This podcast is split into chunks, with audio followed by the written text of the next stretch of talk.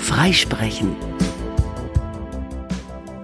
Kanzel, Katheter oder im Rheinländischen auch Bütte, daher der Büttenredner. Wir haben so ein paar Worte dafür, meistens kennen wir das Ding unter dem Namen Rednerpult. Heute wollen wir klären, wie gehen wir mit dem Ding denn um und dann reden wir noch über so weitere Tools wie zum Beispiel den Presenter, also den Clicker. Und damit herzlich willkommen zu Freisprechen.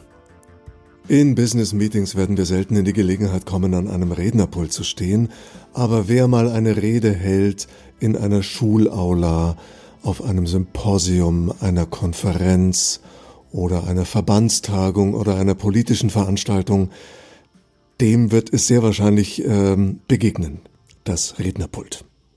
So, und jetzt ist die Frage, was mache ich damit? Wie, wie stelle ich mich da hin? So ein Rednerpult hat ja eigentlich drei Zwecke einen offiziellen Zweck, einen tatsächlichen und einen heimlichen.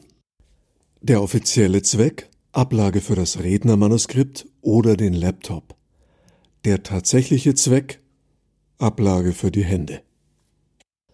Der heimliche Zweck, wir fühlen uns sicherer dahinter. Das ist der tiefere Daseinsgrund aller Rednerpulte, denn unser Hirn ist noch in Afrika, wenn wir ohne Deckung vor Menschen stehen, vor allem vor einer großen Gruppe von Menschen, dann fühlen wir uns nackt, geraten innerlich in Panik, das Kleinhirn schüttet Adrenalin aus und sagt, bist du blöd, da könnte doch der Löwe kommen, geh in Deckung. Man könnte wahrscheinlich das in einer Studie bestätigen, man stellt Menschen ohne Deckung vor eine Gruppe von Menschen, misst ihre Stresshormone, wahrscheinlich ziemlich hoch, man stellt ein Pult vor sie, oh, sofort entspannen die sich ein bisschen. Und es reicht, dass das Pult so bis über den Bauchnabel geht, weil das ist so der für uns schützenswerteste Teil. Also wir halten es gut aus, wenn wir dann am Oberkörper, im Kopf sichtbar sind, aber so ganz ohne Deckung, das mögen wir gar nicht.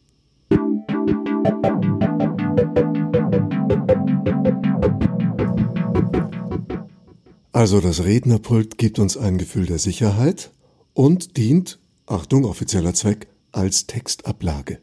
Was machen die meisten tatsächlich? Richtig, sie stützen sich mit beiden Händen auf und halten sich dran fest. Warum? Weil wir meistens nicht wissen, wohin mit den Händen beim Präsentieren, beim Redehalten. Und dann denken wir, wunderbar, da ist ein Tisch, da lege ich sie mal ab. Und dann entwickeln sich so diverse Ticks oder Übersprungshandlungen drumherum. Dann wird also ständig das Manuskript von oben und unten wieder gerade gerückt oder hin und her geschoben, man blättert hin und her, hält vielleicht noch einen Stift in der Hand und dann wird man so mit einer Hand kurz in der Luft gewunken und das war's dann schon mit der Gestik und schnell sind die Hände wieder am Pult. Schade. In einer anderen Folge haben wir besprochen, welche wertvollen Möglichkeiten es gibt, Gestik einzusetzen.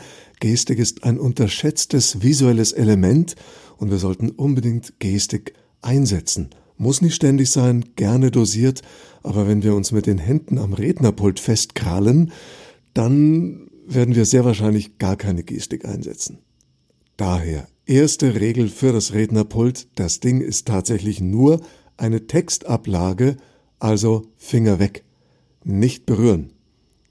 Dazu einen halben Schritt Abstand zum Rednerpult nehmen, damit wir gar nicht erst in Versuchung kommen.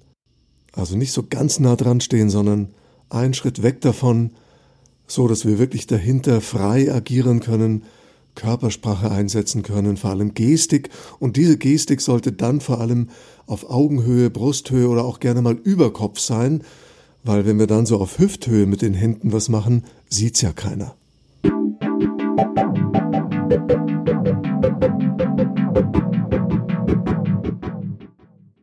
Die nächste Falle nach dem Festhalten ist, wir stellen das Laptop drauf ab.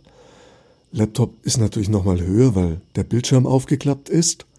Das heißt, während wir hinter dem Rednerpult nur halb verschwinden, verschwinden wir jetzt fast ganz, wenn das hoch ist oder wir klein und noch der Laptop aufgeklappt. Was kann ich tun, wenn ich nun mal den Laptop dort brauche? Dann mal schauen, ob das höhenverstellbar ist. Vielleicht kann ich dann zumindest die Höhe so anpassen, dass ich hinter dem Laptop immer noch im Oberkörper zu sehen bin. Denn präsentieren, eine Rede halten heißt Sichtbarkeit. Die sollten wir aushalten können und gerade das Festhalten auf dem Pult führt ja dann oft dazu, dass die Leute sich so draufstützen und damit schon mal ein paar Zentimeter Körpergröße verschenken. Deswegen hinter dem Rednerpult freistehen, zu voller Höhe aufrichten und bewusst Gestik, wenn wir sie einsetzen, mindestens auf Brust, noch besser auf Augenhöhe. Noch besser wäre, neben das Rednerpult treten, so dass ich immer noch auf meine Notizen oder meinen Laptop gucken kann, der ja als Monitor für die Präsentationsfolien dient, damit ich weiß, was oben auf der Leinwand gerade gezeigt wird. Aber wenn ich neben das Pult trete, dann wäre ich ganz zu sehen. Das wäre besser. Das geht dann nicht, wenn ich an die Mikros muss am Pult. Und auch hier so ein technischer Hinweis, an so Rednerpulten sind meistens sogenannte Schwanenhalsmikrofone angebracht. Das sind die mit dem langen Stab, der sich uns so entgegenreckt und was ich schon oft beobachtet habe auf Veranstaltungen, wenn ich Leute anmoderiere, wenn dann Menschen auf die Bühne kommen, die nicht so routiniert sind, dann treten die ans Rednerpult und beugen sich an die Mikros hin, um da ganz nah reinzusprechen. Achtung, Profi-Hinweis, das braucht's nicht.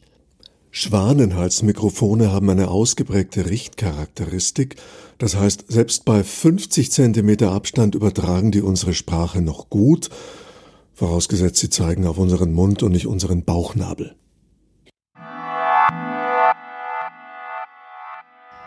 Weiterer Tipp, gute Rednerpulte sind höhenverstellbar, meistens mit so einem Schalter und Elektromotor.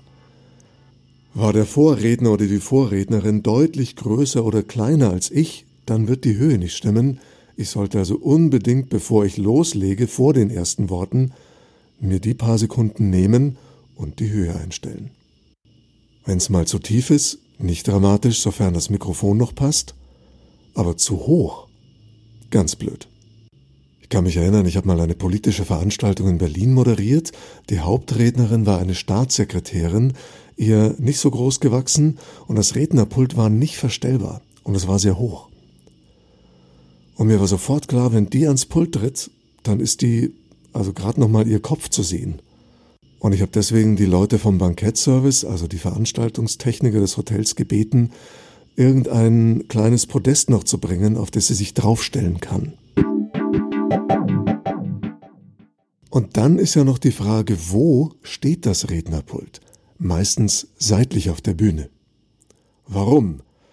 Da gibt's auch wieder einen offiziellen und einen inoffiziellen Grund. Der offizielle Grund ist, weil in der Mitte die Folien sind oder das Orchester spielt oder irgendwas anderes passiert und der Redner das von der Seite aus anmoderiert.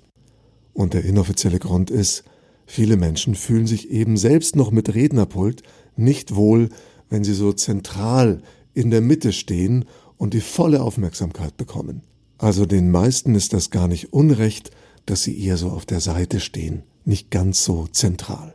Eigentlich bescheuert, denn, Achtung Buchtitel, die erste Botschaft bist du. Also wenn ich die Wahl habe, dann möchte ich ohne Rednerpult in der Bühnenmitte stehen. Volle Aufmerksamkeit, volle Sichtbarkeit. Brauche ich ein Rednerpult und kann es mir aussuchen, dann würde ich das Rednerpult mir in die Mitte stellen. Meistens ist das Rednerpult fest montiert oder fest verkabelt auf der Seite. Dann sage ich, bitte gib mir ein Headset oder ein Handmikrofon. Ich benutze das Ding gar nicht und ich gehe in die Mitte der Bühne. Das ist überhaupt fatal mit diesen Raumsettings, die fast überall auf der Welt gleich sind. Fast immer ist die Leinwand zentral in der Mitte und das Rednerpult auf der Seite. Und auch wenn es kein Rednerpult gibt, muss ich als Präsentator, als Redner meistens auf die Seite gehen, weil die Leinwand eben den Platz in der Mitte beansprucht. Wie gesagt, den meisten ist das nicht unrecht, die fühlen sich wohler, dass die Folien da die Hauptaufmerksamkeit bekommen und sie stehen auf der Seite, aber eigentlich ist es Unsinn. Wir sind Batman, die Folien sind Robin. Also wenn wir das ändern können, sollten wir es ändern. Wir stehen in der Mitte, die Leinwand seitlich. Idealerweise zwei Leinwände, eine links, eine rechts macht natürlich nur in größeren Räumen Sinn. Also wenn ich darauf Einfluss habe und kann das umbauen lassen, dann lasse ich es umbauen. Meistens geht's nicht. Alles fest installiert, fest verkabelt, der Projektor fest ausgerichtet auf die Mitte. Es ist so. Dann kommt der zweite Tipp ins Spiel. Wie kann ich trotzdem sicherstellen, dass gelegentlich die Aufmerksamkeit ganz bei mir ist und ich im Zentrum meiner Botschaften stehe? Ganz einfach, ich schalte die Leinwand öfter schwarz. mit der sogenannten Black-Funktion. Wie sagt mein Kollege Andreas Bornhäuser so schön, B wie Black und die Folie ist weg. Fast jeder Presenter, jeder Klicker hat so eine Taste, wenn ich da drauf drücke, wird die Leinwand schwarz. Folie weg. Das heißt, immer wenn die Leute was gesehen haben, und jetzt im Moment beziehe ich mich mit den nächsten Sätzen gar nicht unbedingt auf die Folie, dann Folie schwarz und dann gehe ich wieder in die Mitte und bleibt da eine Weile. Falls der Klicker diese Taste nicht hat, dann einfach auf der Tastatur vom Laptop die Taste B drücken. Klappt normalerweise mit jedem Laptop und egal in welchem System, Windows oder Mac. B wie Black und die Folie ist weg. Wieder B drücken und sie ist wieder da. Das ist so erstaunlich, das wissen so wenige und das ist so ein einfaches und wirkungsvolles Mittel, um die Aufmerksamkeit zu steuern. Denn idealerweise sollten sich unsere Zuhörer nie entscheiden müssen, gucke ich jetzt auf die Person, die spricht und höre der zu, oder schaue ich auf die Folien und lese womöglich schon voraus, weil da viel zu viel Text ist, wie immer. Das ist Gift für die Aufmerksamkeit. Idealerweise sind die Folien nicht redundant zu dem, was ich sage, das heißt, da steht das, was ich eh schon erzähle, sondern sie sind komplementär, also ergänzend. Das heißt, die Folien zeigen etwas, was ich in Worten so gut nicht ausdrücken kann. Deswegen vor allem Bilder auf den Folien, Grafiken oder auch mal ein einzelnes Schlagwort. Und gerade wenn Text drauf ist, dann sollte ich auch mal wieder ausblenden. Nehmen wir mal an, ich will ein Zitat zeigen. Und ich will es nicht vorlesen, sondern ich möchte, dass die Leute es lesen. Ich habe vielleicht ein Bild von der Person, von der das Zitat stammt, auf der Folie drauf. Dann sage ich zum Beispiel, ein sehr berühmter Mensch hat dazu mal Folgendes gesagt. Klick. Jetzt schalte ich die Folie an. Die Aufmerksamkeit geht auf die Folie. Die Menschen lesen das Zitat. Ich trete zur Seite, halte die Klappe lese es in Gedanken auch mit, damit ich weiß, wie lange brauchen die, bis sie es gelesen haben. Und dann B wie Black und ich schalte die Folie wieder aus. Weil jetzt, die haben es gelesen, Folie kam wieder weg. Die hat ihren Zweck erfüllt. Der häufige Fehler ist eben, die Leute lesen es vor, was auf der Folie steht. Das ist betreutes Lesen, braucht kein Mensch. Also wenn die Menschen wirklich mal was lesen sollen auf der Folie, Folie an, lesen lassen, Folie wieder aus, wir gehen wieder in die Mitte des Raumes und sprechen dort und bleiben dort so lange, bis wieder eine Folie kommt, auf der wir etwas zeigen oder auf der es etwas zu lesen gibt. Dann moderieren wir die Folie an, treten zur Seite, Folie an und das dann im Wechsel so weiter. Meistens sind die Folien Dauer an. Und wer das mal ausprobiert, während eines Vortrages nur ein, zweimal Folie aus und in die Mitte gehen und wirklich in den Dialog mit den Menschen, ins Gespräch, ohne dass ein großes Lichtdia uns Aufmerksamkeit raubt, weil das ist ein starker visueller Reiz. Leute gucken dahin, können gar nicht anders. Der wird feststellen, dass das eine riesen Überraschung ist für die Menschen, weil damit rechnet kaum einer, weil das so selten passiert, weil es die wenigsten nutzen. Und damit noch zu einem kleinen Tipp bezüglich des letzten Tools, das wir schon erwähnt haben, nämlich der Presenter oder Clicker also das kleine Gerät, mit dem wir die Folien weiterschalten. Achtung, meistens nehmen wir es unbewusst in die Schreibhand. Unsere Schreibhand ist aber auch unsere dominante Gestikhand. Und deswegen passiert dann Folgendes, die Person wedelt mit dem Klicker oder mit dem Präsenter durch die Luft, wenn sie denn Gestik macht. Und das ist ja gut, wir wollen Gestik einsetzen. Aber wir wollen nicht, weil das ablenkt, irritiert, mit dem Gerät durch die Luft wedeln. Deswegen Profi-Tipp, Presenter in die nicht dominante Hand, in die nicht Schreibhand. Rechtshänder sollten also den Klicker in die linke Hand nehmen und die einfach entspannt hängen lassen. Denn Achtung, jetzt kommt's. Wir müssen, damit die Folie weiterschaltet, nicht mit dem Klicker Richtung Leinwand klicken, da schon gar nicht, weil das Empfangsgerät ist ja eigentlich der Laptop. Aber oft sehen wir das, dass die Menschen mit dem Klicker Richtung Leinwand klicken, weil da passiert's, da wechselt die Folie, aber das Infrarotsignal wird eigentlich empfangen vom Laptop. Und das funktioniert super, auch wenn der Klicker Richtung Boden zeigt. Also wir können den Arm mit dem Klicker in der Hand ganz entspannt hängen lassen, einfach dort unten unauffällig klicken, Folie geht weiter und wir haben unsere dominante Gestikhand frei, um hier unsere Worte gestisch zu unterstreichen. Und was für den Presenter, für den Klicker gilt, gilt natürlich auch für andere Dinge, die wir in der Hand haben auf der Bühne, Notizen, Stichwortkarten etc. Nicht in die dominante Hand, mit der wir leidenschaftlich große Gestik machen, sondern in die andere Hand. Da passt wieder mal der Podcast-Titel. Freisprechen, ohne sich am Pult festzukrallen oder dass andere Dinge mir in den Weg kommen. Rednerpult, Klicker, Presenter, Folien, Laptop, Notizkarten, all das sind Hilfsmittel, die uns nicht die Show stehen sollten. Ja, der Inhalt entscheidet und dass er beim Publikum ankommt, aber das Transportmittel, das Instrument für diesen Inhalt sind in dem Moment wir.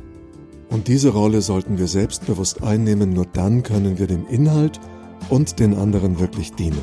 In diesem Sinn gutes Gelingen.